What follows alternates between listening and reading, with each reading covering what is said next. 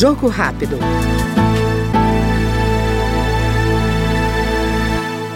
A deputada Maria Reis, do Solidariedade de Pernambuco, elegeu dentre as prioridades do seu mandato o fortalecimento da presença feminina nas decisões do Poder Legislativo.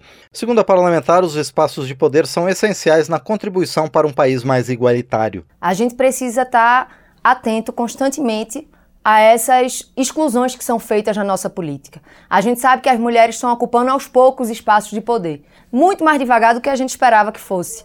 Mas a gente está conquistando aos poucos. E é importante a gente ter essas representações, porque tem dores que só as mulheres sentem, tem dores que só os negros sentem, tem dores que só a população LGBTQIA sente. Então eles precisam estar representados e precisam ser voz na Câmara dessas pessoas. E eu vou estar lá no, na Câmara defendendo as mulheres e no que mais eu puder atender como pauta. Nós ouvimos agora, no Jogo Rápido, a deputada Maria Arraes, do Solidariedade de Pernambuco. Jogo Rápido.